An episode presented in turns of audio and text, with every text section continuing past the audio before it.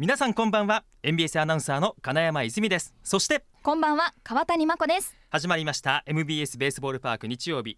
えー今日が2月26日ということなんですが、えータイガースの沖縄キャンプもいよいよ明日が最終日ということになりましてもうあっという間の1ヶ月でしたうね。ん、ええ選手にとっても有意義な1ヶ月になったんでしょうか。ん。ですね、えーまあ、キャンプが終わるともう3月はオープン戦がどんどん入ってきて、うん。でおよそ1ヶ月後にはもう開幕と始まる。いうことになりますけれども、まあ、私もあの宜野座に取材に行ってきましたがドラフト1位ルーキーの森下選手、いやかなり雰囲気ありましたね。なんか佐藤輝明さんもなんか雰囲気あるみたいななんか見ましたよニュースで。よあのバッターボックス入っている姿を見るだけでもう構えが外国人選手が打席に立っているかのような、うん。それぐらいの雰囲気ありましたんで大きいからな。体も大きいですし、うん。構えもなんだかこう外国人選手のような雰囲気を醸し出してるんですよ。はえあ、すごい。川谷さんは今年のタイガースで注目選手っていうのは誰がいるんですか？青柳青柳噛んじゃった。青柳さんで。青柳投手 力入った。え。青柳さん。青柳投手、はい。あー青柳投手。まあ去年最多勝、うん。えー取りましたけれどもね。なんですかなんか安定感というか信頼感というかなんか信用してます。今年もチームを引っ張ってくれることうん。間違いなしだとは思います。顔としてね。えー、頑張ってもらいたいですね。さあ MBS ベースボールパーク日曜日毎回週替わりのパーソナリティでお送りしていますが先週は岩本勉さんのレディオマイドな、えー私と岩本さんで名護からお届けいたしました、はいえーはい。まあね非常にテンション高かった岩本はいさんでしたテンションけれども、トークで。えー。で私あのせっかく沖縄に行きましたのでいろいろと取材する中でこの方と今週お送りしようかと思いまして、えーいろいろとお話を伺ってまいりました。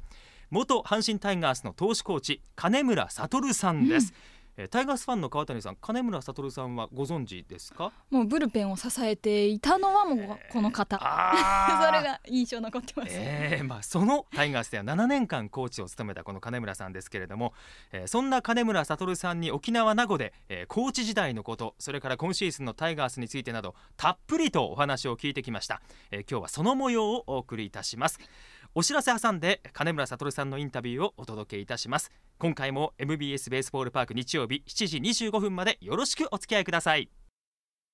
さあ今回の MBS ベースボールパーク日曜日私金山は先週に引き続き沖縄名護からお届けいたします。先週は岩本勉さんに日本ハムメインのキャンプ情報をたっぷりとお聞きしました。今回はこの方とお送りいたします。現役時代は日本ハム阪神で活躍し2016年から昨シーズンまで阪神の一軍投手コーチを務められました金村悟さんですよろしくお願いしますよろしくお願いします。お願いいたします金村さんはいつ沖縄にいらっしゃったんですか？1日。1日もう1日。キャンプインと同時に。いや、キャンプインが2日だったんですよ、僕は。だから1日遅れのキャンプインみたいな感じ。そうですか、とりあえず1日に入って2日からそうです。じゃあ球団の取材をまあいろいろと行かれてるんですか？そうですね、日本ハム半分、はい。タイガース半分。っああていう形で1ヶ月間。はいだから、まあ去年までと変わんないよね。2月沖縄って。やっぱり野球人にとっては、まあ、特に金村さんは、まあ、日本ハム阪神とキャンプは沖縄でずっと過ごされていて、2月はやっぱり沖縄にいないとなんかちょっとこう嫌な感じだなっていうところがあるんですか？そうね。なんか落ち着く。そうですか、えーまあ、タイガースファイターズを中心にご覧になっているということですけれどもファームの方もじゃあ行かれてる感じですか？タイガースの？はい。1回だけ行ったんですよ。ちょっはいと時間があったので、うん。で午前中だけ。でももうたまたまそのなんか陸上選手のはい。コーチを呼んでて。はい。でウォーミングアッププラスランニングもずっとやってて午前中。はい。何も見れなかった。そうですか、まあ、ウォーミングアップを見て、ちょっと見たい選手が何人かいてで特にピッチャーね。ええ。門別君と富田君。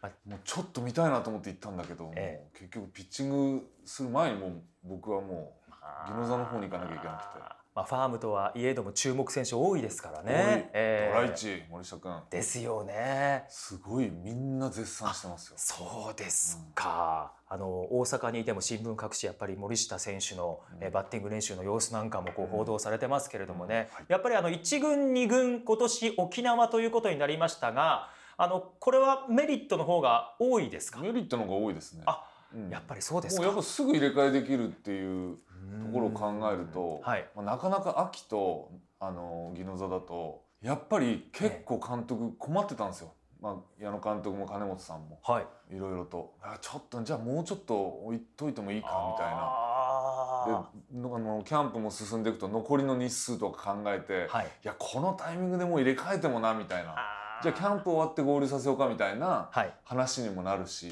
まあ移動だけでも大変ですからね選手、ね。物から何からもう1か月分の荷物をえー。移動するって大変なんですよ。まあ、2軍のファームの選手にとっては1軍にの練習にすぐこう参加できる、まあ、そういうチャンスも非常に多くなるとそういうこということになるけれどもやっぱり1軍の選手にとっては1軍キャンプスタートの選手にとってはもしかしたら結果を残さなかったらすぐにこうファームに生かされてしまうかもしれないというそういうことです。そういうところもあるわけあですね。とだからね、ええだから2軍の選手はやっぱり秋って2月寒いよね。ああで確かにそいうそうう。ところで考えてもやっぱりこの気候でええやった方が絶対にパフォーマンスも上がるし、肩の出来方とかピッチャーとかねはい。もう間違いなく速くなるんですよ。ああそうですうんか。そういうメリットもあるね。なるほど、うんはい、まあ、あの今日は金村さんにたっぷりとお話をお聞きしていきたいと思うんですけれども、えーまず改めて金村さんのプロフィールを簡単にご紹介させていただきますとご出身は宮城県の気仙沼市でいらっしゃいます。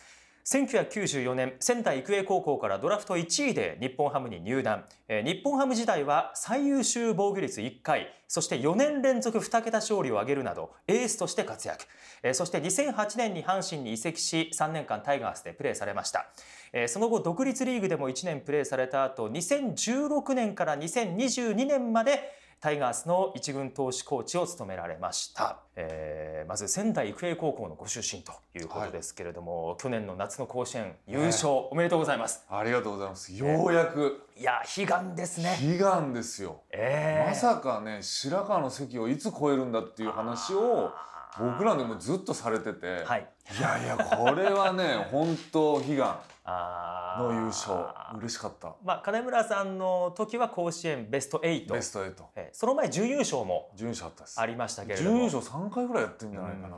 で明治神宮大会優勝っていうのもはい。あったんですよね、ですが甲子園優勝はなかなかできなくてで去年の夏優勝ということになって。で今年の選抜高校野球にも出場と。はいいうことですんで、えーまた上位非常に進出が期待されるとはい。いう仙台育英高校になりますがで日本ハムにドラフト1位で入団されました。どうですか？もともと子供の頃プロ野球のファンのチームっていうのはあったりジャイアンツ。あジャイアンツですか？っていうかじゃあジャイアンツしか知らないんですよ。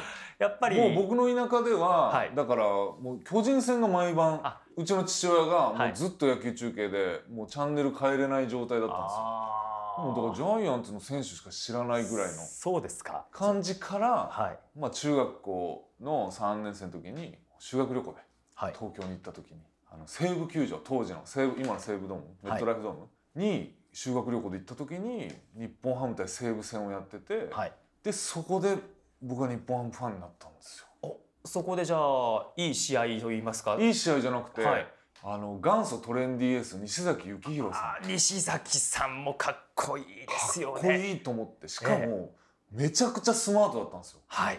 で当時僕が見てた野球選手ってみんなお尻が大きくて足が太くてもう何短足みたいな。短足ってこれ失礼だけども、はい。まあ、そういう人がピッチャーっていうイメージだったんで、ええ。僕ガリガリで背高かったんですけどもうこれじゃプロなんかっていう感じだったのがその西崎さんを見てこんなスマートな野球選手がいるんだって夢を与えてくれたのが日本ハムの西崎さん。でも確かに、まあ、スタイル似てらっしゃいますよね。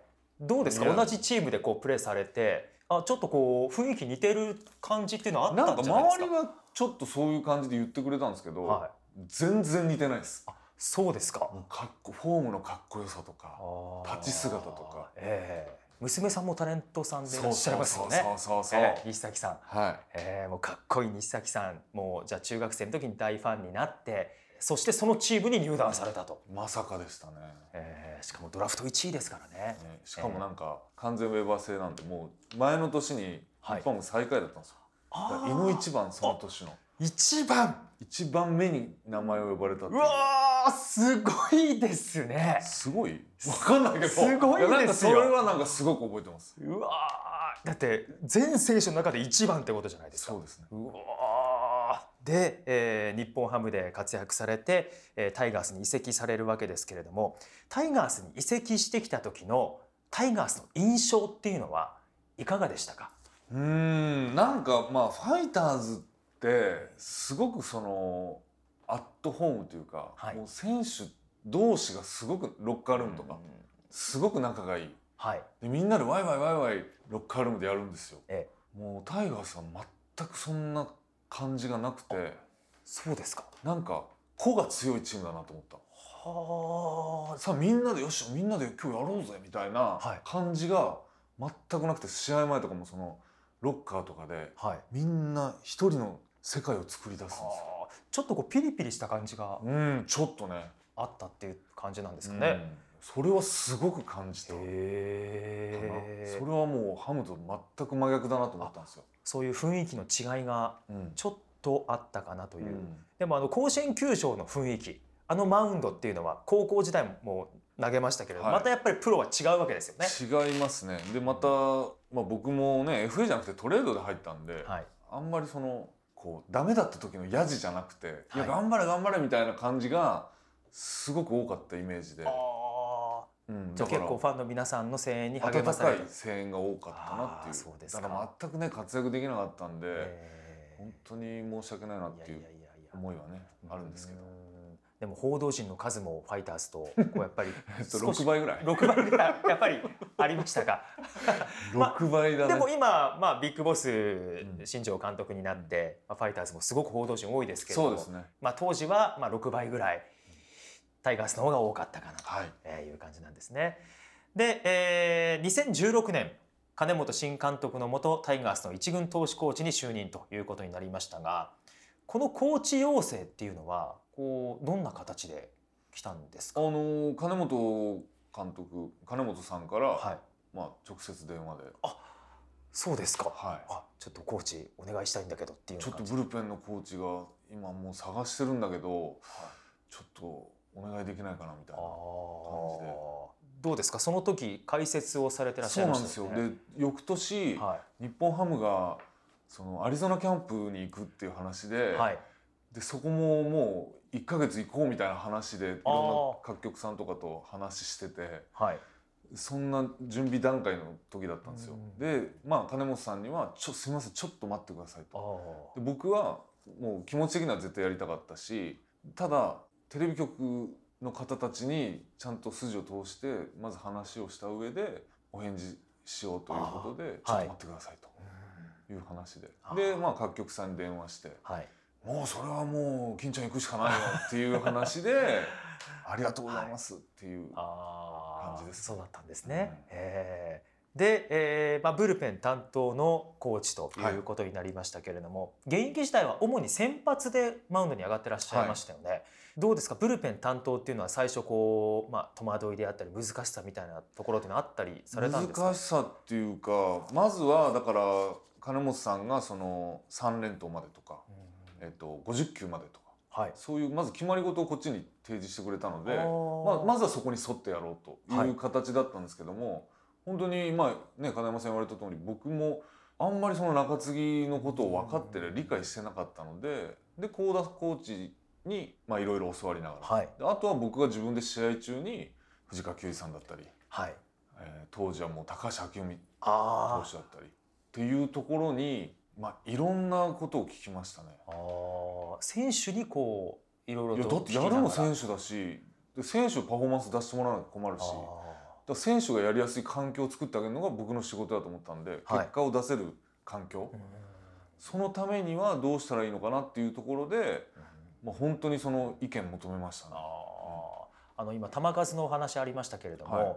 まあ、2016年から7年間、はい。えーピッチングコーチを務められましたがやっぱり球数の管理っていうのは結構大事にされたいやことそれですか？はもうすごくそれも幸田コーチが幸田さんがすごく几帳面にで僕に僕がずっとブルペンで球数つけるんですけど、はい。それを翌日しっかりあの作った球数とかも幸田コーチまでやられてたんですよ。へー。あブルペンで投げた球数も作った球数ねで試合のそしてプラス試合の球数というふうになるわけじゃないですか。はいそれねもう監督が見たら多分もう投げさせられないと思いますよ。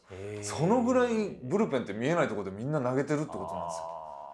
じゃあ結構ブルペンで作ったのに試合で投げないっていうことそんなザラですよ。あめちゃくちゃあります。となると選手からしたらちょっとこう肩を使ってしまったっていうことになりますよね消耗品なんで肩って。でそのまあシーズンオフにしっかりとリセットしながらその極下筋っていう細かい筋肉がね、はい、インナーマッスルっていうのがあるんですけどそこの筋肉を分厚くするこれが貯金なんですよ。でだんだんだんだんシーズン投げていくとその貯金の筋肉が全部ペラペラペラペラってもうどんどん薄くなっちゃうでそれがもうインナーマッスルがなくなった時点で怪我につながるんですよ。そうなんですね、はい、あのまあ、具体的に昨シーズンだったら、はい。何連投まで OK とか何球まで OK とかっていうなんか決まりっていうのは。一応決まりはもうずっと金本さんの時から、はい、まあ、3連投までっていう決まりはありました。ただ去年は3連投4回か5回ぐらいしかないかな。あの特にその渡辺、はい、鍋地渡辺投手がワンポイントで4あ3連投とかありましたけど、普通に3連投ってあんまりさせなかったです。4回か5回ぐらいかな。あとはもうシーズン進むにつれてやっぱりどんどんどんどん疲労が中継ぎブルペン時に見えてくるんでそこはもう2連投で止めたりとかっていうのはすごく気を使った部分です、ね、そうなんですねで今まあ、あの金本監督のお話があってで2018年からは矢野監督に代わって4年間コーチを務められましたけれども、まあ、コーチ時代の7年間えー、いい順位で終わったシーズンもあれば、まあ、もちろんこう悔しい形で終わったシーズンもありましたけれどもまだ記憶に新しいこう昨シーズンのことをちょっとこう振り返りたいというふうに思うんですが、はい、昨シーズンはチーム成績が3位、まあ、ですがチーム防御率は2.67これは12球団ナンバーワンでした。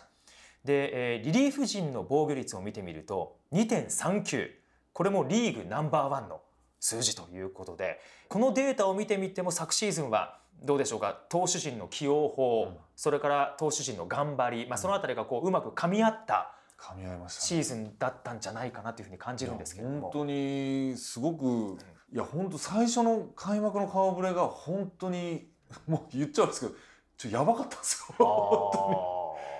もう実績あるのがもう岩崎投手だけ、はい、岩貞投手もまだ開幕は 1, 一軍いなかったんでっていうスタートなんですよ。はい、でケラーが高額年俸でいたんですけどもその2人以外はもう本当400万円とかの選手が4人あと1000万ぐらいの選手が2人、はい、であと高額年俸が2人みたいな。さあどうしようっていう話ですよ。まあ開幕はケラー投手が守護神でスタートして、はいでちょっとこう開幕戦で、えーまあ、逆転負けを喫した後なかなかこう乗れなかったですね。乗れずに、開幕9連敗スタートということになりましたけれども、はい、毎年ブルペンの顔ぶれって変わるんですよね。うん、でそれでまあ監督とまず一番初めに確認作業しなきゃいけないのはじゃあ勝ちパターンどうしますかと。オープン戦まででやっぱ見極めなきゃいけないんですけど、はい、ただオープン戦は決まったイニングをちゃんとあじゃあこのイニングは誰々このイニングは誰々ってもう決めて投げさせてるんであの準備もしやすいし、はい、シーズンってまた違うじゃない試合が動いてる中で作って投げたり。でまたオープン戦と違ってねペナントレースなんでちょっとやっぱり違うんですよ雰囲気も。はい、そこでじゃあオープン戦の結果だけで今まで実績ない子いけんのかっていう話のなるじゃないですか。でそこで監督とどうしましょうどうしましょうっていう話をするんですけど、まあ、最初はもう手探り。もうやりながらああのオープン戦よりちょっと悪かったなじゃあちょっと違う子を使ってみようかとかっていう形でだんだんだんだんその勝ちパターンとかっていうのが確立されていくんですよ。はい、でそこのだから出出足がもうちょっと失敗しちゃったかなっていうところですよね。えーまあ、ケラー投手の状態っていうのはやっぱり本調子じゃなかったあそれはもうっていうところはあったんですかね。ですね。えー、調整不足。うん、それはもうしょうがないもう否めないです。えーで、まあ、新守護神となったのが岩崎投手になりましたけれどもその前に報道では湯浅投手も新守護神になるんじゃないかいきなりもう起用するんじゃないかっていうのもありましたけど。で監督にどうしようかって相談された時に、うん、僕はもう間髪入れず湯浅でいきましょうっていう話を監督にして、はい、監督もちょっと考えて、うん、よし分かったと。じゃあ湯浅で行こうって話になってそのメディアに発信したんですよ。はい。でそっから3日後ぐらいかな、ごめんやっぱり卓で岩崎で行くわっていう23日の間に多分また全然勝てなくて。でちょっと監督の中でも多分いろいろ考えた結果、じゃあごめん岩崎にしてくれるかっていう話。ですね。まあまあでも岩崎だったら全然。ただ、岩崎投手の場合はそのパフォーマンスがちょっと疲労してくると、もう明らかにボールに出ちゃう子なんで本当であればやっぱ7回8回にしておきながらちょっと疲れが見えたら休ませて違う選手をそこにあてがってっていうことができるんですけど、はい9回ってなるとなかなか替えが利かないというか。そこの辺ですごく難しさがあったので、まあ、岩崎投手には結構負担をかけてしまって申し訳ないなっていう思いはもうずっとあそうだったんですか。はいはい。さあ昨シーズンのえ開幕スタートについて、え今お話をお聞きしていますけれどもお知らせを挟んでまだまだ金村悟さんにお話をお聞きしていきます。MBS ベースボールパーク日曜日この時間は沖縄名護からお送りしています。MBS ベースボールパーク日曜日今回は沖縄名護から前阪神タイガース投手コーチ金村悟さんとお送りしています。さあ先ほどから昨シーズンのタイガースについてお聞きしていますけれども、えー昨シーズンのトピックスで言うと開幕直後、まあ、ちょっとこう連敗はありましたが4月の下旬から21試合連続3失点以下というこれは2リーグ制後の NPB 記録ということになりましたけれどもすごい記録が生まれました。ね。僕も全然知らなかったんですけどそういう新聞記事見て思ったんですけど、はい、これじゃあ21試合連続3失点以下何試合ぐらいからあこれってすごい3失点以下に抑えてるなみたいな意識しまあ、あんまり意識してなかったんだけど、あはい。もうその記録だってなってからえじゃあちょっともうちょっと頑張ろうよってすごい思ったのは覚えてます。はい。えーまたそれもこうブルペン陣のモチベーションにもなりますよね。なりますね。えー。あのねその21試合の前はい。防御率4.2ぐらいだったんですよ。あ。チーム防御率が。はい。もうその1か月ぐらいでもう一気に2点台になったんですよ。これ何かきっかけみたいのがあったんできっすかかけはまあもうちょっと、はい。あの言いづらい 言いづらいっていうか、まあ、はい。他でもいろいろちょっと言ってたんですけども、あの4月21日なんですよ、はい。きっかけは。4月21日。4月21日に横浜戦で、まあ、斉藤幸也投手が先発。もう谷間だったんですよ、で、はい。ブルペンにいた斉藤幸也投手を先発に立てた試合があったんですよ。え。でまあ天気も悪くて斉藤幸也投手もなかなかあんまり状態が良くないという判断で馬場投手にスイッチをしてはい。馬場投手も良くなかった。でうちはでも小野寺段選手の満塁ホームランで、あの試合ですか。はい。はい。あのリードした状態で一気にベンチのムード盛り上がって、はいこれはいけるぞっていう感じになりましたよね。でそこでまあ僕の中でこうベンチといろんなやり取りがあっていや馬場投手はもう変えた方がいいですと。はい。で僕天気予報も見てたんでもう雨だからもう降雨コールドに絶対なるからはい。もうどんどん勝ちパターンつぎ込んだ方がいいよっていう話をしてたんですけどそれを福原コーチとやり取りしながらで福原コーチが監督に持ってっていやもう監督はもう馬場をもう一イニング生かすってお言っておで結局まあそこいろいろやり取りしたんですけども結局馬場投手が続投して逆転負け逆転されてはい降雨コールドゲームっていう試合があって。はい。じゃあ馬場投手自身の調子そもうそうその日の調子っていうのも絶対あるんで、そこは僕のやっぱ見極めるとこなんですよ。でこちらからベンチに「今日彼良くないから違うもう僕はだから馬場投手が行った瞬間に次の投手すぐ準備させたんですよ。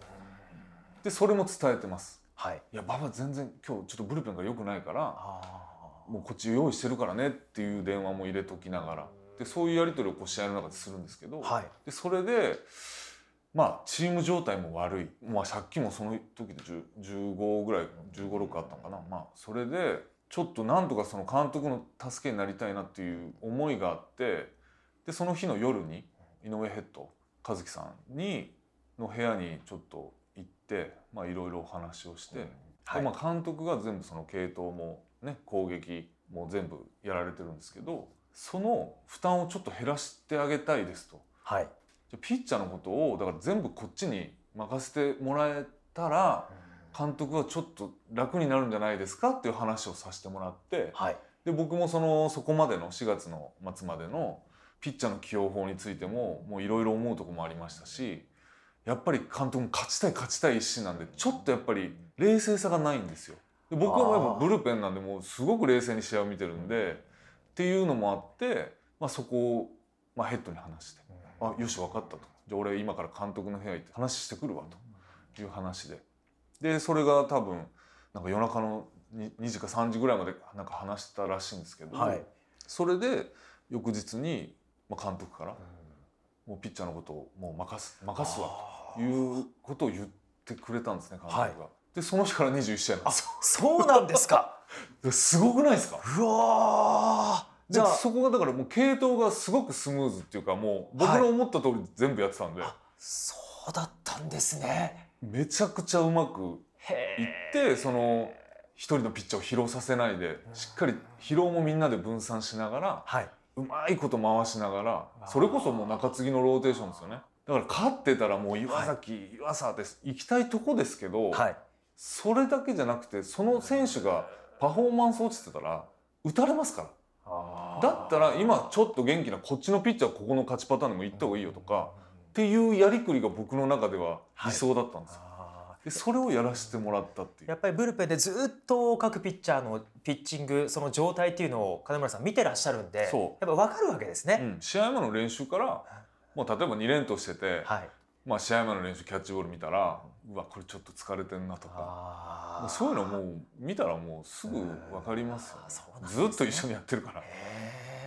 あのーまあ投手起用投手交代のタイミングっていうのはどうなんですか？監督によって違うんですか？自分が決める監督もいれば。うん、矢野監督の場合は監督主導でしたね。監督がピッチング福原コーチに言ってそれがこっちに連絡が来るっていう、でも金本さんの時は幸田コーチが、まあ、今このピッチャーやらしてるんでもうそろそろ変えませんかみたいなその幸田コーチ発信で監督があじゃあそうしましょうっていう監督によって違うと思いあます。そうなんですね。うん。いやーあの21試合連続3失点以下が4月21日の2日からね。2日から始まったという。始まった。今貴重なお話をお聞きしましたけれども。で、えーまあ、その他の昨シーズンのピッチャー陣のトピックスでいうと若い力の台頭というのがうん。言えると思うんですが、昨シーズンは先発中継ぎともに、えー非常に若い力が出てきたね。シーズンだったと思います。ですね。まず中継ぎ陣からちょっとお話をお聞きしますと、湯浅投手、はい。そして浜地投手、はい。まあ、この2人が挙げられるかと思うんですが。本当に期待してた2人なんですけどまさかここまでやるとは本当正直もう嬉しい誤算ですね。まあ、湯浅投手は59試合に登板して防御率が1.09ホールドポイント45最優秀中継ぎ投手のタイトル獲得ということになりましたが前の年までほとんど実績のなかった湯浅投手がこれだけ活躍するっていうのはどうなんでしょうか？その年のこうキャンプぐらいからなんとなくこう可能性っていうのは感じていたものはあったんですか？湯浅投手に関しては一昨年の秋、はい、うん、で一昨年のシーズンで3試合一軍で預かったんですよ、はい。ほとんど登板もないので1ヶ月ぐらいいたんですよ。でそこで3試合ぐらい投げたんですけどその時にもうすぐ欠点が分かったのでその預かってる1ヶ月もうほとんど試合投げないんで毎日僕ブルペンで練習したんですよ彼と。はい。取り組んだことがあって、でそれでまああの3試合投げた後に2軍に行くんですけども、まあ、全然その疲労する練習じゃないんであの感覚をつかむ練習だけなんで,、はい。でそれを2軍行っても毎日続けなさいという指示を出して、ええ。まあ、2軍行かせたんですけどでその年のだから秋季練習の時にで彼がまた、ね、僕らが見ることになったんですけどそれを見た瞬間にあこれはもう来年絶対いけるっていう。そうですか、はじゃあその時もう能力の高さっていうのは感じていたと。い、もちろん。それの力の使い方を間違ってたんです、やっぱりね、ずっと怪我で苦しみながらやっと一軍来たって、それは力みますよねピッチャー。うん。やっぱり結果出したいっていう思いになりますよね。そうそうそう。それがもう悪循環でえー。もう全然良くなかったんで、うん。その一昨年のはい3試合っていうのは、あの性格面はどうですか湯浅投手性格はもうハートがめちゃくちゃ強いです。は。でやっぱり独立リーグ出身っていうのもあるしもう成り上がりじゃないもうやったろうみたいな、はい。ハングリー精神みたいなそういうのも感じるしですごく応援したくなるピッチャーですね、確か高校時代も怪我で全然投げることができてなかったんですよね。ベンチ入ってないんじゃないかなまあ、その湯浅投手が今ではもう侍ジャパンの日本代表、まあねちょっとでも心配なんですよ。だから去年もはい。だから59試合なんですけど、結局クライマックスと WBC の代表のあれではい、4試合投げててだから63試合。確かにそうですね。僕の本当のいろいろ運用させてもらってたんでもう50試合ぐらいに抑えて1年目実質1年目なんで、はい、今年60試合ぐらいまでいけるぐらいのだからその基礎作りじゃないけど、はい。って思ってたんですけどまあタイトルかかってきたりとかね。うん。もうでチームもまたクライマックス見えてきたりね、はい、ええそういうところでちょっとやっぱね無知入れて頑張らせなきゃいけないとこも出てきてしまったんですよ。いやでも交流戦の時ですかね一回登録抹消がありましたよね。はい、そこえももう監督に言って、はい、まあ、湯浅と湯浅投手と岩崎投手は本当岩崎投手を先に抹消しようと思ったんですよ僕の中では。えただちょっと湯浅投手の方がやばいなと思って。確かに。だって前の年まで一軍で1年間投げた経験がなかったわけでその投手がいきなりこうずっと一軍で投げ続けるっていうのはやっぱりこう、まあ、いろんなところに負担がかかってくる。ただやっぱ気張ってるし投げたい投げたいだからどっかでこっちがストップかけてあげないと、うん。パンクするまでやっちゃうんですよ。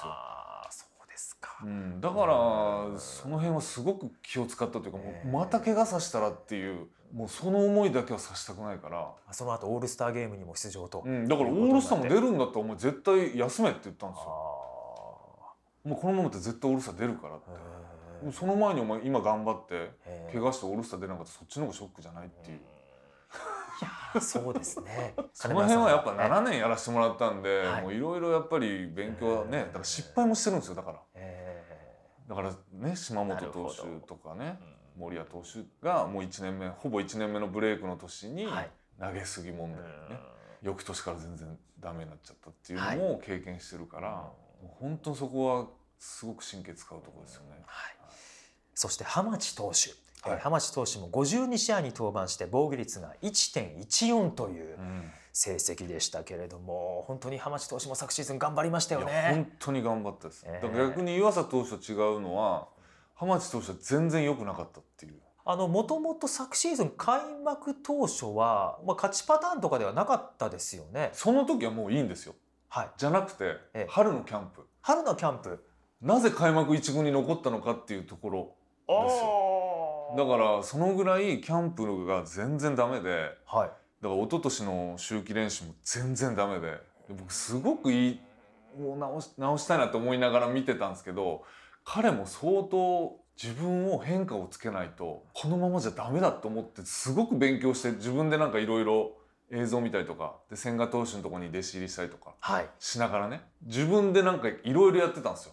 でそれをやっぱり邪魔してもいけないしじゃあもうとことんじゃあこれがダメだって気づくまでやらそうと思ったんですよ。はい。ただだから去年の春のキャンプですよね。もう全然なんですよ。その一冬超えても。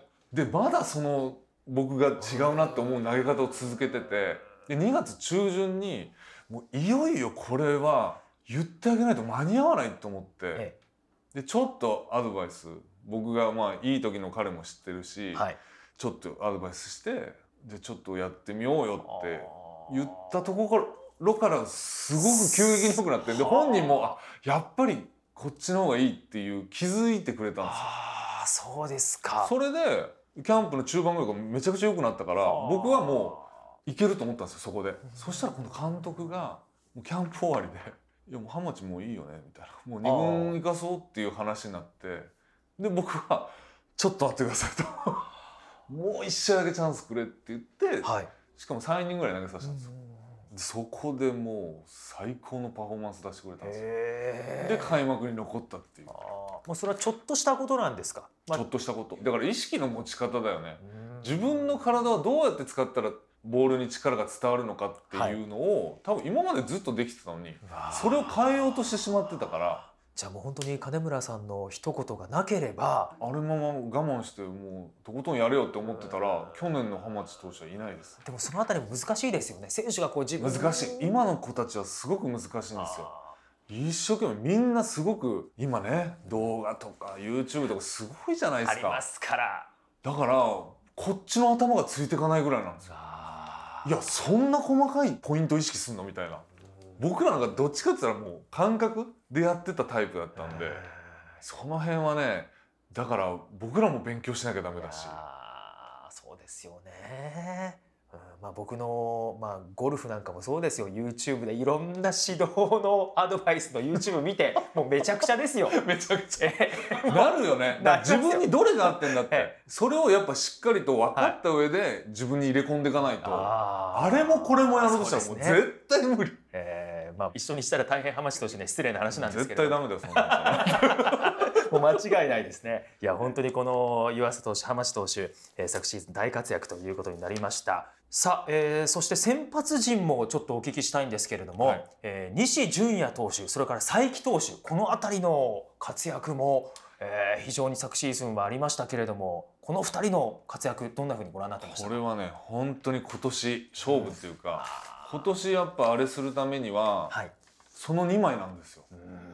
もう3本柱がきっちりはい。ね、青柳投手西幸投手伊藤将司投手いるんでそれにこの西純也投手と佐伯投手がえ。1年間ちゃんと回ってくれたらもう本当にナンバーワンの投手陣です。もう先発陣の顔ぶれはもう他がもう羨ましがるそれぐらい層が、ね、熱いっていうかはい。普通ってどのチームも2本か3本なんですよ計算できるピッチャーって。5本計算できちゃうんですよ。えそんなことない？6人のローテーションえで5人が。であと1人をうまいこと回していけばはい。何勝すんねんって話ですよ。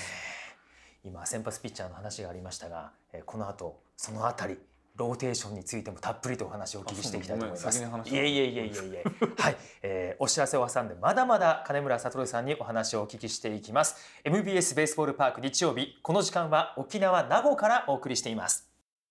MBS ベースボールパーク日曜日今回は沖縄名護から前阪神タイガース投手コーチ金村悟さんとお送りしています。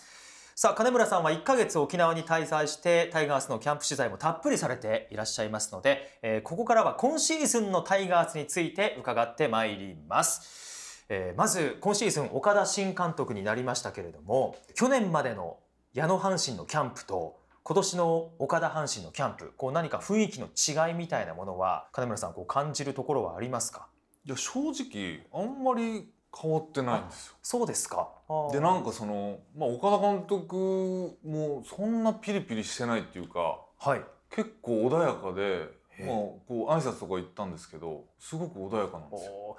あの金村さんは2008年えー1年間岡田監督と共に、まあ、戦ってらっしゃいますけれども、はい。その時の岡田監督と何かこう違いみたいなものっていうのは、うん、なんかね、はやっぱりその独特なオーラというか何も喋らないんだけど怖いみたいなはいイメージがすごくありましたよね。でまあ選手はやっぱピリピリする感じっていうのはは勝負師岡田さんっていうイメージなんで。まあどうですか？その時から年齢を岡田さんも重ねられてちょっとこううん。穏やかになられたみたいな、まあ秋のキャンプ、まあ、春のキャンプここまで見る限りはだいぶ丸くなったというかお穏やかになってるなっていうそうイメですか。ージかな。俺の中ではね。はいこれわかんない。だからもう開幕した瞬間スイッチ入る可能性もあるしこれはわからない。もう根っからの勝負師の方だと思うんで、はい、じゃあもう去年までの矢野タイガースと今シーズンの岡田タイガース野球のスタイルっていうのも変わりそうですか？あスタイルは間違いなく変わるよね。あいやまずだってメダルなくなるでしょ、あ確かにそうですね、うん。えーそういう話ですよね、うん。それからあと負けた時の挨挨拶もなくなるなくなるっていうような話になってますけれども、そういう意味ではいろんなところがまず変わりますね、まあ、そのあたりも非常に、まあ、どんな野球スタイルになっていくのか楽しみなんですが、えー岡田新監督のもの18年ぶりのアレを目指すタイガースですけれども、えーここからは投手野手に分けて金村さんにお聞きしていきたいと思います、はい。えーまずは投手陣なんですが先ほどもえー先発陣の話がありました。まず現時点で金村さんが考える先発ローテーション候補を挙げるとするならばもちろんまあ6人じゃなくても7人8人でもいいんですけれども、その候補を挙げるならどんなメンバーが上がってきますか？はい。青柳投手。はい。西幸投手、はい。伊藤将司投手。で西純也投手佐伯投手。今ねこの2人がはい。もうなんか一回り大きくなってもうブルペン見たらもう迫力がえげつないんですよあもう一皮むけたなというか去年の6勝4勝、はい。西純也投手の6勝と佐伯投手の4勝。これは彼らを相当成長させましたよね。だから本当にだから今年求められることは、まあ、去年は佐伯投手なんか中10日以上空けながら、まあ、トミー・ジョン明けっていうのもあって、まあ、気を使った部分でありますけど今年はしっかり中6日で25試合。これ彼に求められてることですよね。うん。まあ、そのあたりも問題なさそうだなっていう。感じですか。逆にスピードも上がると思いますよ。へすごい球投げてます。このまま順調にいってほしいなってあのキャンプオープン戦ってやっていくのが絶対調子一回落ちるんでそのタイミングを間違えないでほしいなっていうかで、まあしっかり開幕前にガッと状態が今一番いい状態を開幕に持っていくっていう作業があるんですけど、はい。若い子ってずっと必死やからその調整って多分西勇輝投手とかすごく上手なんですよ。あの今佐伯投手の話もありましたが西純也投手もどうでしょう？このキャンプ成長を感じてるなっていうところは。すごく。いい僕がもう彼と関わってずっと言い続けてたことがあってで去年も僕がすごくピッチャーで大事なの股関節の柔軟性と肩甲骨の柔軟性。これがピッチャーに一番大事な要素だと思ってるんですよ。はい。その股関節の柔軟性がないんですよ西純也投手は。でそれをずっともうテレビ見ながらでもできることなんで柔軟体操なんてはい。だから毎日やりなさいと。でで去年も結局十何試合投げたけども4試合5試合投げるともうすごく急激に落ちるんですよ。でそれじゃローテーションピッチャーじゃないじゃないですか。はい。ね、去年もそれでまた2軍行ってまた状態上がって戻ってきて活躍したっていうだけなんで、はい。じゃなくて彼に求めてるのは25試合中6日。っていうことはその股関節がちょっと疲労してくると余計に動かないんですよ。だから、ボールに全部影響しちゃうんで。それをなくさなきゃいけない。で今年見たら、ピッチングフォームでもう分かるんですよ。あ股関節ちょっと柔らかくなってるって。でそれをこの間僕会ったんで西純也投手と話したら「もうちょっと股関節柔らかくなった」って言ったら「柔らかくなりました」ってへえじゃあ毛布の期間ずっとこうやってたやってんですねてくれたと思います。股関節っていうのがこうポイントになってくるんですねなってくると思います。えーということはどうでしょうか？西純也投手佐伯投手、まあ、6勝4勝っていう話が昨シーズンの話でありましたけれども2桁っていうのは今シーズンこう狙ってほしい、うん狙ってほしいじゃなくて、はい、余裕で25試合投げたらいけちゃう選手たちなんですよ。はいだからゾッとしてるの。だってその3本柱がまず2桁絶対勝てる。で今年はね岡田監督もやっぱ1点ずつ取ってコツコツと1点ずつ積み重ねていく野球をすると思うんでえもうそしたらもうみんな2桁以上勝っちゃうんでもうそれこそ優勝ライン80勝って5人で70勝ぐらいできちうゃう。んですよちょっとこれ言い過ぎこれ 単純計算しすぎ。楽しみでしかないですねこれは。いやー。まあそんなうまいこと言うか分かんないけどね。ですが今5人5本柱ってはい。いう5人の話がありましたけれども、その他こう6人目6に入ってくる選手っていうのは誰になってきそうですか？も今もう見てますよずっと僕も。はい。もう僕はずっとシーズンオフから桐敷投手をこれは絶対いけるってずっと結構発信してたんですよ。はい。でもソフトバンクからね加入した大竹投手。あー。めちゃくちゃいい。そうですか。いや本当に一番いい選手え取ったと思うんですよ。いやー現役ドラフトで。なんでホークスが出したのかっていやでもね、ええ。まあ、ほんそれも分かるのホークスの陣容顔ぶれ見たら投げれないもん大竹投手。あの確か去年はタイガースファームで結構大竹投手にやられてたっていう、いやずっとやられてるでしょ。一回交流戦で一軍でもやられたんちゃうかな。多分。その大竹投手が加入ということにだからなって左なんですよ。右が4枚で伊藤将司投手が入ってるんで、はいまあ、もちろん助っ人のねケラー投手もいますけど僕は絶対そこ左だと思ってるんでだったらその2人の勝負かなって僕は見てます。で岩佐、はい、岩佐岩投手佐投手ごめんなさい、は名前入れてないけど俺絶対中継ぎにすると思ってるんでああのーそこには入れないです。岡田監督は先発かなっていうような話もされてるみたいでいすけれどもやもうすぐ気づきます。彼は絶対に中継ぎに必要な駒なんです。もともと先発ずっとしていましたよね、まあ、ここ近年は中継ぎセットアッパーという形ですけれどもどちらが向いてるっていうのはやっぱり僕はもうここから先は中継ぎで行った方が絶対いいと思って本人も去年本当に途中ぐらいからもう佐藤さん僕中継ぎで行きたいですと。その去年の春先まではまだ先発にちょっとこだわりがあったりしたんですけどはい。でも絶対こっちの方が稼げるよっていう話をええ。して僕結構お金の話大好きなんで。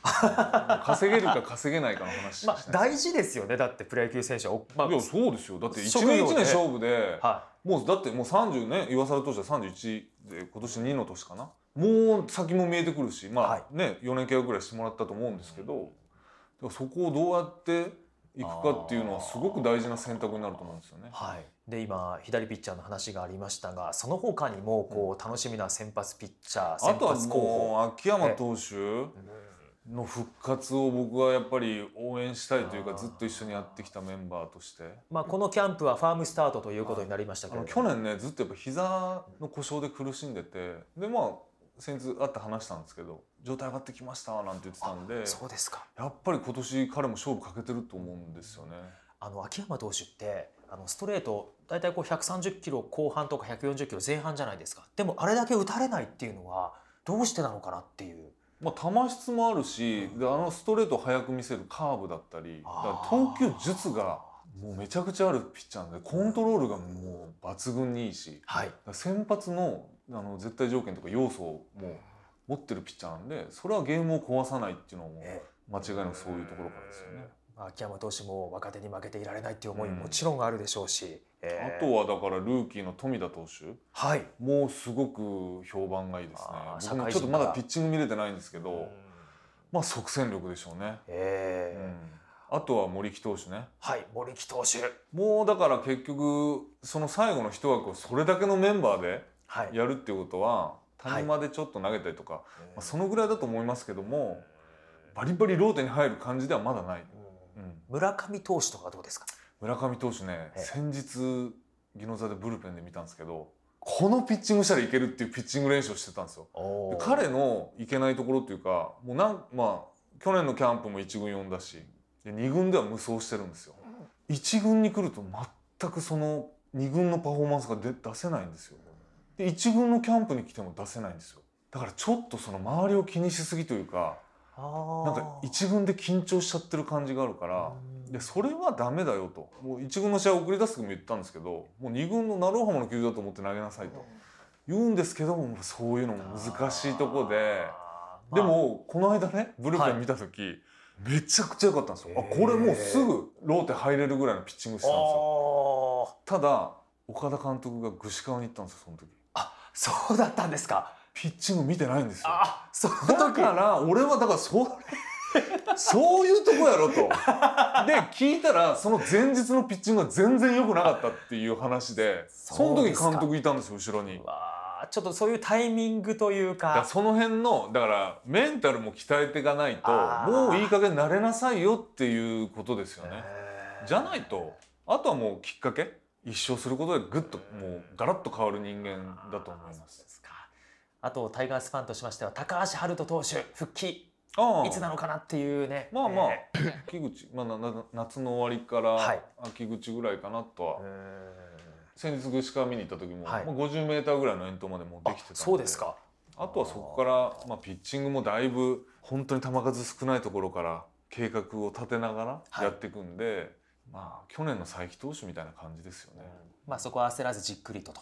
もうそこは絶対焦らしちゃダメ、えーだってこれだけの頭 頭数がいるんだからそんな無理して投げさせても来年しっかり投げてくれっていう形で作っていった方がいいです、さあ今先発ピッチャーの話がありましたがリリーフ陣のはい。お話もお聞きしたいんですが、789のイメージっていうのは現時点では？イメージは僕の中では全くないです、あそうですか、うん。岩崎投手の、はいまあ、7回8回っていうところぐらいかなって僕の中では。まあ9回は湯浅投手っていう話ですけども、はい。それもまだまあだって WBC って決勝ラウンド行ってはい、もう開幕用意どもいないわけじゃないですか。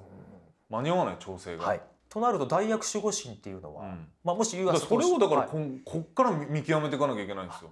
いなるほど。その作業を去年の実績だけでポンポンとはめちゃったら大きな失敗するんでだから手探りでやっていかなきゃいけないんですよ。あはい去年実績出したからはい湯浅守護神。はい浜地セットアッパー。これは絶対やっちゃダメなこと。ー。となると、まあ、ケラー投手の可能性もありますしまあ、いろんな投手の可能性があると。まあ、新外国人投手ビーズリー投手、はい、もう リリーフ候補という。もちろんもちろん、ええ。もちろんリリーフなんだけどもう先日一回僕ブルペン見させてもらったんですけどまああんまり今の現段階ではもう全然ブルペンも入ってないしはい、岡田監督がチクチク言ってたけども。もうなんか二軍行かそうよみたいな話になったぐらい。こんなにマイペースで調整するんだったらって。でもはい。僕の意見ですよ。彼らって単年契約なんですよ。基本的に。はい。そしたらもう絶対この1年が勝負なんで今までやってきたルーティンで自分の調整をさせてあげなきゃいけないんですよ。岡田監督はなんで毎日投げないんだみたいなことを言ってるんですけどえ。それを外国人選手に求めちゃダメなんですよやっぱりこうアメリカと日本では調整法とか違うわけですね。全く違う。えこれいけんのっていう調整をするのが外国人投手なんで、確かにこの前ファイターズのポンセ投手は海水浴もこうね、えー されてらっしゃったぐらいですから、まあ、いろんな調整法がありますからね。まあ彼らは放置してるのが一番、ああそうで試合だけもう彼らの意向を聞きながら、開幕から逆算してでこの試合とこの試合とこの試合投げさせてくれみたいなのをまず聞いてあげることでそしたら勝手にそこに合わすんですよ。じゃああんまりピッチングご覧になってないですか？一回だけ。しかもとんでもないひどい投げ方しました。よ 去年までの映像も、はい。あの YouTube で見てておこれ結構いいなと思ってたんですけど。はい。面影がゼロですよ。今この間のピッチングは。そうですか。大丈夫これって思うようあー。なでももう全然投げてないと思うしこれからどんどん肩を作っていく段階なので。はいまあまあ今はあんまりその判断できる状況じゃない。ちなみにもう一人の、えー外国人投手ブライアン・ケラー投手。あれは見てないんですよまだ今日なんかルブルペン2回目入ったみたいな話なんですけどそんなだってもうキャンプ来てバンバン投げてる外国人選手見たことありますかまあメッセンジャーぐらいメッですか？センジャーだって全然こんな時期投げないよ投げてなかったですか？まあ、外国人投手にはそれぞれの調整法があるとはい。いうところですね。今えー中継ぎ陣についてお話をお聞きしましたが、えー今度は野手についてもちょっとお話をお聞きしたいんですが、まあ、野手に関しては現時点で、まあ、現時点、まあ、いろいろ開幕までもしかしたら故障とか怪我とかあるかもしれませんけれども、現時点で考える開幕オーダーっていうのは金村さんどうですか？完全に出来上がったでしょ。おもうだってまず岡田監督がは発信してるじゃないですか、もうキャッチャー梅野。はい、ファースト大山。セカンド中野。ショート小畑か木浪。はい。サード佐藤輝明、ね、でレフトノイジー選手近本選センター近本選手、でライトなんですよ。はい、森下君が行きますドラフト1位の。絶対開幕出ると思う。へえちょっとこう足の怪我があって少し、もうねもう全然フリーバッティングもしてるみたいだしはあ多分近々この紅白戦で絶対出てくるんですよ。そしたら絶対にそのまま一軍に残すはずです。ではい。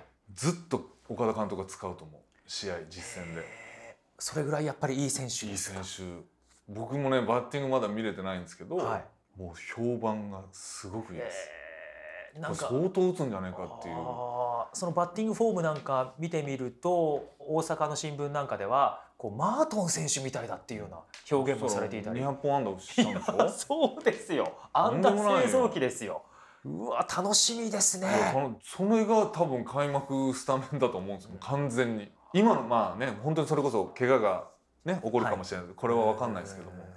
現段階でも間違いなくそれあのーあとやっぱりファンの皆さんが気になるのが佐藤輝明選手今シーズン、まあ、昨年よりもさらにこう成績、えー上積みできるかどうかっていうところだと思うんですが、金村さんはこの、まあ、12年の佐藤選手っていうのは、まあ、ピッチャー目線でどんなふうにご覧になってましたか？まあ、正直矢野監督すごく優しく指導されてたんですよ、はい。結構岡田監督今結構厳しめに指導してるんですね。これがどう出るか今までの高校大学ってもう全然その厳しいところでやってない選手なんですよ。あだからちょっと別にその正確に難があるとかじゃなくてちょっとのほほんとしてると感じの性格の子なんですよ。だからあんまり怒られたこともないだろうしでもたまにはやっぱ叱ってあげなきゃいけないのかなっていうのもあるしえでこれがどう出るかっていうことうん。とあとはやっぱりそのサードというポジションにはい。岡田監督は絶対動かさないと。いう話もしてるんで、はい。まあ、それがどう影響が出るかっていうところじゃないですかね。バッティングフォームも今変えてるし、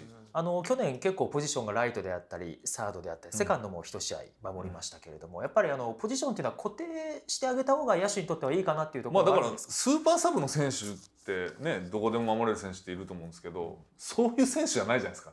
まあ中軸、はい。主軸の選手なんでやっぱその選手がいろんなとこ動くっていうのはまあどうなのかなっていうのは確かにありますよね。はい、うん。あと先ほどキャッチャーでいうと梅野選手の名前がありましたが、あの金村さんにお聞きしたいんですけれどもまあ、昨シーズンは梅野捕手と坂本捕手がマスクをかぶってる試合が多くて、はい。まあ、長坂捕手なんかもかぶりましたけれどもピッチャーからしてこうこのキャッチャーの起用法ですよね。何がこういいのかなっていう固定した方がいいのかピッチャーによって変えたいろんな方法があると思うんですけれども。まあ基本的にはピッチャーとの相性が今はすごくその重要視されてる時代なのかなと。昔はねキャッチャー一人でずっと年間やりますけどはい、他のチームでもね併用してたりとか、うんまあほんソフトバンクの甲斐選手ぐらいかな。もうほぼ一そう人でですよ出てるなんて、もうあとはもういろいろピッチャーによってキャッチャー変えたりしてる時代なのでキャッチャーって一番大変なポジションだと思うんですね。疲労度もやっぱりえ。一番だと思うんですよ。もうピッチャーの特にうちの投手はみんな球が速い。はい。変化球も鋭い。ですごく神経使いながらその1試合守ってるわけですよね。はい。これで夏なんて暑いのにあのキャッチャー防具つけてでもう生傷が絶えないポジション。一番大変。それをね一人でできるかっていう話ですよ。となるとやっぱり、まあ、無理してこうずっとこう固定する必要もそんなにないのかなっていう。昔なんかねよく扇扇の要もう司令塔キャッチャーだけがフィールドを全部見渡しながら野球をしてると、はい。かある意味監督と一緒だということもあったんで、まあ本当であれば多分野手とかピッチャーもずっと同じキャッチャーの方がもう性格も分かったりとか、うん。なんかでポジショニングとかはい。もうなんかいろいろ動かしてくれたりとかそういうのもあるからまあ、うん、やりやすさはだキャッチャーコロコロ変わってたらねまたそのキャッチャーによっても全然動きが変わってくるきちゃったりすることもあるだろうし、うんだからそういうところの難しさはあるけども、まあ、最終的にはピッチャーとの相性というふうになってしまうのかなっていうのは。うん。まあ、そのあたり今シーズンは梅野選手の名前が出ていますけれども、えーまあ、その他のキャッチャーがどうこう試合に出てくるのかっていうのも非常に注目にい、やそれは黙ってないでしょ、えーですよね。だってレギュラー取り行くからみんな、えーだから坂本選手、えー坂枝選手もうん。今いますけれども、えーそのあたり一体誰が、えースタメンマスクをかぶるのかということになってまいります。さあ、えーまあ、そろそろお時間ということになってしまいました、えー最後に私からちょっとあのどうしても個人的にお聞きしたいことがあるんですけれども、あの金村さんはえーまあ、昨シーズンまでずっとタイガースのコーチをされていて若い選手にこう指導をされていましたよね。はい。あの私ももう40代になりまして、えー若いこう社員っていうのが入ってきたわけですよ、うん。若い後輩、うん。まあ、多くなってきて、どんなふうにこう接したらいいのかどんなふうにこう教えたらいいのか何かこう気をつけていたことっていうのは？あったりされました。逆に言うとどういうふうに接してんの？まあ、なかなかこうやっぱり難しいですよね。こう、ちょっと注意したくてもこう怒ってしまったらこう旬となってしまうんじゃないかとか。まあそれはね性格があるんですよ。で逆に言うときつく言ってあげなきゃいけない子もいるしはい。逆にきつく言ったらダメになっちゃう子がいるいたりするからその辺の見極めってやっぱ話していかないとああ。の性格って分かんないじゃないですか。だからどんどんまず積極的にコミュニケーション取ることと、はいまあ指導者と選手という立場であればだから上から押し付けることだけはしないように今の若い子たちは。はじゃあ自分の考えだけをこう言うっていうのはダメなんですね。逆に言ったら、は聞き上手になってあげて最初まず聞いてあげるはい。話を今どういうふうな意識を持ちながらやってるかっていう話を、まあその野球で言うとね聞いた上で「あなるほどね」と。でちょっとそれにプラスちょっとここもちょっと意識してみたらどうかなみたいな。じゃあちょっと試しにちょっとやってみて、はいあダメ合わなかったらもう全然すぐ戻していいからみたいななるほど。やり方？えーまあ、リスナーの皆さんも、えーねえー、40代50代の方非常に多いと思うんで、まあ、部下との接し方ってこう悩んでらっしゃる方もいるんじゃないかなと思って、えーお聞きしたんですけれどもまずは聞くっていうことが大切なんですね。コミュニケーション能力だよだだからあなんかそっちから来いよみたいな上の人ってそうなりがちじゃないですか。ーはいじゃなくてこっちから寄っていく同じ目線に下がって近寄っていくみたいな。なるほど多分ね昔の人ってなかなかやりたくないし難しいと思うんですけどあもう今の若い子たちはそうやっていかないと多分逆に難しいと思います。まあ、そのあたり作られたら終わりだからね。えーですよねそれが怖いでますせんって言よね。われたらえ もう僕ら終わりなんで。結構僕はあの気にする性格なんでこう嫌われたらどうしようとか、いろいろとこう指導してしまってこう怒ったりして、えー嫌われたら嫌だなだからちょっとここはもうあえてもう言わないでいいかとかいうふうに思っちゃう時があるんですけど、まあ、そのあたりもこう、まあ、性格を見極めてっていうのがまず大事。そ,、して聞くこと、うん。えーそのあたりが大事と。はい。いうことなんですね。ありがとうございます。はい、さあということで金村さんにたっぷりとお話をお聞きしましたが、金村さん改めて、えー今シーズンのタイガースあれ期待してもよろしいでしょうか？あれ期待しましょうよ、はい。もう絶対できます。できますか？はい。はい、えー期待してでは、えーこの後、えーキャンプ終盤そしてオープン戦、えー見ていきたいとはい。思います。はいえーということで、えー今シーズン金村悟さんにはまた MBS ベースボールパークにもご出演いただきたいというふうに思っております。今後ともよろしくお願いいたしますお。願いします今回は沖縄名護から金村悟さんにお話をお聞きしました。金村さんどうもありがとうございましたあ。りがとうございましたさあ金村悟さんにたくさんお話伺いましたけれどもあの西純也投手とか才木投手、まあ、そういった名前先発ピッチャー上がっていましたけれどもうん。やっぱりこの2人が中6日で25試合投げてで2人とも2桁勝利を挙げたらこれも間違いなくあれに、あれに。えー近づいていくということになると思うんですね。他球団も羨む投手陣揃ってますもんね。いやそうですよ、うん。で6人目の先発ピッチャーもねやっぱりサウスポーっていう話ありましたけれども、えー、桐敷投手なのか、えーそれとも大竹投手なのか、えーそれから岩貞投手、うん。えーまあ、今年先発なのか中継ぎなのかそのあたり どうなるのかというところ、はい。まあ、金村悟さんは中継ぎの方がいいんじゃないかと、ねね、えいう話はしていたんで、まあや、開幕に向けてこれからそのあたりもどうなっていくのかうん。非常に楽しみということになってきますよね。えーそれから開幕の勝ちパターンも湯浅投手が WBC に行くんでそのあたり。どうなるんですか、だから開幕に、まあ、湯浅投手が間に合わなかった場合は他の選手、えーで勝ちパターンを、まあ、作っていくということになると思うんですけれども。ボールも違ったりとかそういう調整とええかなんか心配だなって思ったり、あのキャンプ中盤なんかやっぱりそのボールにあまりこうねうん慣れていないのかロジンパックに手をやる、うん。えー姿っていうのはかなり多くそうですか、えー見られていましたけれどもね、えーそのあたりも非常に注目ということになってまいります。で、えー私と M ラジスタッフが名護に行って、えー収録を行ってきたんですが、えー名護というとファイターズ。でファイターズというと一軍バッティングコーチの八木宏さんということで、これはお話をお聞きしたいと思いましてベースボールパークスタッフの、えー、狩森ディレクターがですね、えー八木さんにインタビューをしてきました、えーそちらの模様をお聞きくださいでは八木さんよろしくお願いします。はい、よろしくお願いします。まずですねあのちょっと八木さんちょっとお土産を買ってきまして、お土産？はいおあの。大阪の味が恋しくなってるんじゃないかなと思いまして、そらに来てへんぞ、まだ。あのソースを買ってきましたんでよかったらソース？はい使っていただけたらと。と。ああ、はいお好み焼きのソースじゃん。はいこれ。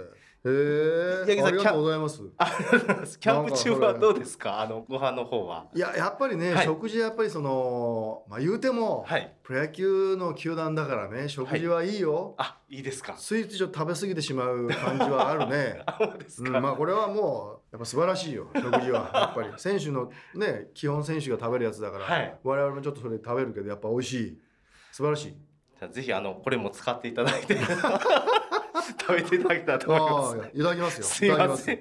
ではすいません。あの本題の方に入らせていただきますこんなんどうでもええやんけ あの日本ハムのユニフォームを、はいまあ袖を通された時のまずはいお気持ちから聞かせてもらってもよろしいでしょうか？まあ秋にも一回来ましたけど、はい。このやっぱ2月1日に来たというのはまたちょっと違う意味合いが出てきたというかね、はい。そこはあのよしこれからだっていう気持ちがすごくこう湧いたあー瞬間だったかな。タイガースのキャンプの時と、はい。ファイターズキャンプの時のなんか違いとかって何かありましたでしょうか？あのプロ野球のキャンプって、まあ、ある程度似たような感じのキャンプが多いんだよね、はい。ほとんど。でもそれは大枠の中なんでやっぱりそのチームチームやっぱ細かいところは多少違うんだよね、はい。うん。まあ、言い方であったりとかあ時間帯であったりとか、はいでまあ次戦が多いとか少ないとか、はいいろいろあったりするんだけどやっぱり日本ハムは日本ハムの特徴のあるキャンプなんで、あ。はい。やっぱり俺はちょっと違和感はあるわけよあ。え？こんな言い方とか？え、はいこんなことやるの？みたいなことはあるのよ。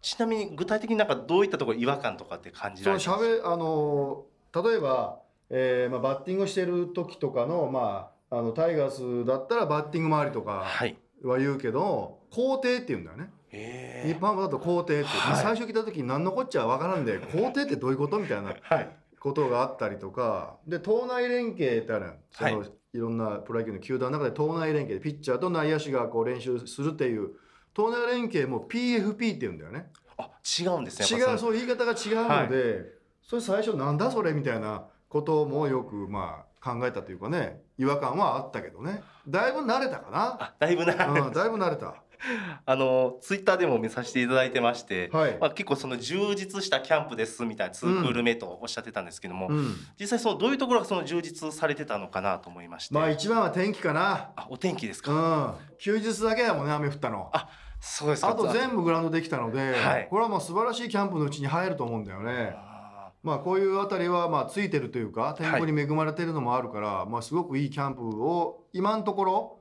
遅れてるなという感じがする。まあこっからですけどね問題は。実践が多くなってきて、はい。さあこっからどうなるかっていうのはキャンプの良し悪しこれシーズンの良し悪しも決まるからこっから大事だよね。そのまああの今一番その注目されているのが八木さんの格言なんですけれども。格まあまあ一言やけどね。いえいえ格言ほどまであれじゃないけど。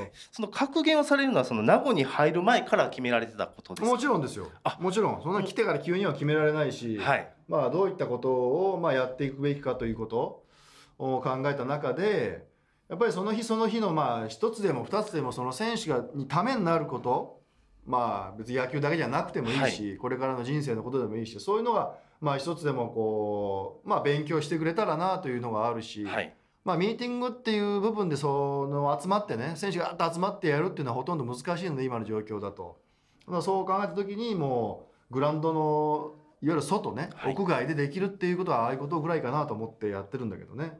ちなみにすみません今日ちょっと僕見づらくて見えなかったんですけど今日は何て書かれてたんでしょうか、今日はねあのタイミングが取れたということはまあ投球されたボールが打てるゾーンに置けることはい。であると。バッター特に若い選手も多いんだけどもそういう選手たちはどうしてもスイングの方に気がいってしまうわけよね。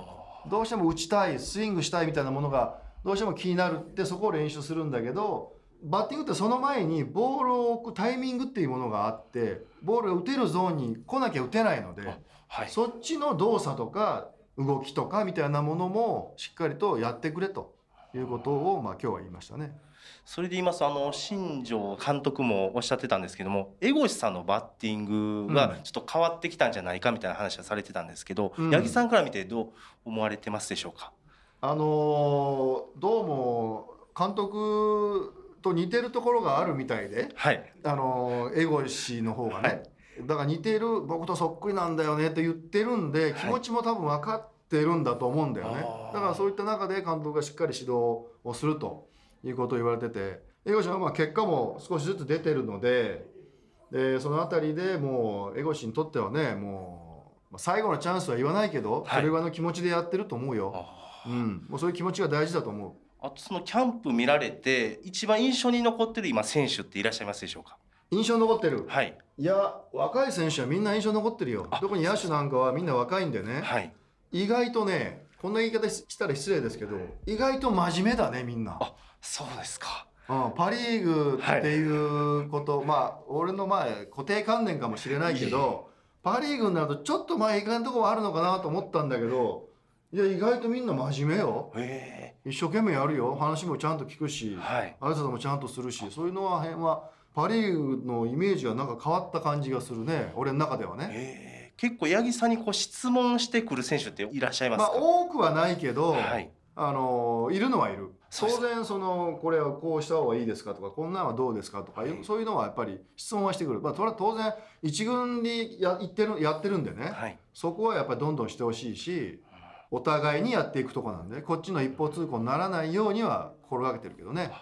ありがとうございます。あとお聞きしたいところが、あの、去年首位打者を取られた、えーうん松本剛選手なんですけど、八木さんから見て松本剛選手のバッティングはいかがでしょうか？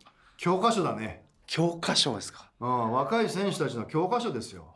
実際どういうところが教科書っていやバッティンググ練習ですよバッティング練習でどうやってるかっていうことをあの一緒に打ってる選手たちは後ろで見させるようにしてるのよね、あうん、やっぱり後ろで見てるとどういう反応してるかとかそれが分かるからーはい。そのバッティング練習の中でどうやってあのボールを捉えていくかっていう、まあ、感覚とかその打ってるイメージみたいなものを自分たちの中でも取り入れていくっていうようなことをやってくれというのは言ってるけどね。あと、まあ、あの去年キャリアハイでしたあの清宮選手のバッティングはいかがでしょうか、まあ意識は高いですね。あバッティングに関してのその意識もすごく高いですし、そういうところでの今年のまあ目標というものがやっぱりホームランバッターなんで、ホームランをすごく意識した中での練習もやってるし、当然あー私たちはまあ30本以上打ってほしいと思ってるので、まあ本人は40本打ってるけどね。あまあ選手たちにはい全部あの野手は順番にその今シーズンの数字を具体的な数字を言わしてるんで。あそうなんですうん。ね、、だ清宮は40本打ちたいと言ってるんで、まあ、それはいいことだとはい。思うし、目指す方向は間違ってないと思いますね。あとあの新庄監督もおっしゃってたんですけどあの、うん。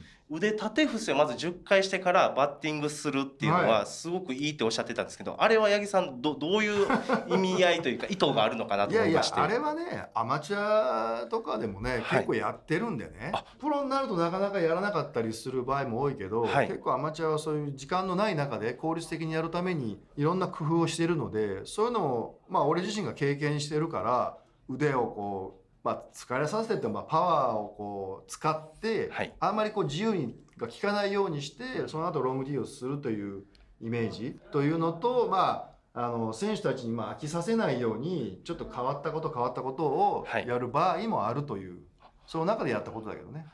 ありがとうございます。あとですね、あの一番あの MBS ラジオのリスナーさんがはい聞きたいところはちょっとメールが来ておりまして、はい、あの八木さんの車どうなられましたでしょうかという。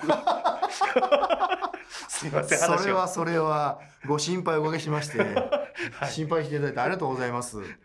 あのーまあ吸ったもんだでなかなか車もねその今の車ってなかなかこう、はい動かなくなると移動するの大変なんだってな、あれでよく分かったわ。動かない車は単なる鉄の塊であってすごい大変だったんだよ出すのがね。MBS の駐車場から、はい、あの B2 からですね。そう。そう、はい。それでまあ一応あのー治りましてね、はい。はい、しっかり車屋さんに持ってって直しまして今は普通に乗れるような状態になりましたので。あ、そうですか。ご心配おかけしました。ありがとうございます。い これは北海道に持っていかれるんですか？や持っていかないです。あ、もうあの関西あ家の方に置いてあ家に置かれて、はい。はいあとすみませんもう一つだけすみません。あの新庄監督からはい。何かそのキャンプで言われてることとか、い。八木さんにこう言われてることありますでしょうか？まあ注文はやっぱりそら得点力アップなんでで今年は優勝するっていうシーズンなんでね、はい。その優勝するために何が必要かっていうことで得点力アップとお1点をもぎ取るというそういう攻撃ね。要するにまあ細かいことがたくさんできないといけないのでもうどの選手全ての選手に細かい作戦があ身について試合でできるようにというのもテーマにはやってます。であともう一つは MBS ベースボールパークを聞いてくださっているリスナーさんに一言お願いします。はい。えっ、とまあ MBS ラジオは ほぼほぼタイガースのことをやるそのラジオ番組なんで、まあ、非常にそのタイガースのことが気になって当然私も気にもなりますし当然勝ってほしいと思いますけど私が日本ハムやってるのでどっか頭の片隅で置いていただいてでまあガオラの方でですね見ていただいて「えー、おやってるな頑張ってるなもっと頑張らなきゃダメだよ」というふうな、まあ、意見とかあー感想とかねメッセージをいただきたいと思いますので、えーそれをまあ定期的にあのディレクターが持ってくるように私のところにお願いしますよ。はい、ありがとうございます。以上でございます。ありがとうございました。はありがとうございました。ということで八木弘バッティングコーチにもお話をお聞きしました。いかがでしたか？球団によってなんか言い方違うって、ええ。あれびっくりですね。ですよね、うん。あのーバッティング周りっていう言葉がファイターズでは肯定っていう風に肯定言うんですね。私も初めて聞きましたけれども。コーチで行ってそれ何ですかって聞聞くなんかその姿をちょっと想像したくないんですけどもやっぱりね、八木さんも戸惑われたんですね。えーまあ、それから江越選手に対しての期待の、ね話もありましたけれども、私もあのタイガース時代ずっと取材してましたんで、え2年目ですかね4試合連続ホームランも放ったんですよ。で3番バッターも打っていましたんで、うんファイターズで、えーまた活躍してくれることを楽しみにしたいなと。いうふうに思います八木さんもたまには日ハムのことも気にしてね、みたいなことをおっしゃってましたけどね。ですね、はい。えーどんどんそちらの話もね、えーファイターズの話もしていきたいと思います、はい。今シーズンのプロ野球エスコンフィールドの日本ハム対楽天戦のみ3月30日に開幕。残り5試合は3月31日に開幕ということになります。MBS ベースボールパーク日曜日そろそろお別れのお時間となりました、えー次回私たちは3月19日日曜日岩本勉のレディオマイドナでお耳にかかります。ここまでは金山泉と川谷真子がお送りしました。それでは皆さんさようなら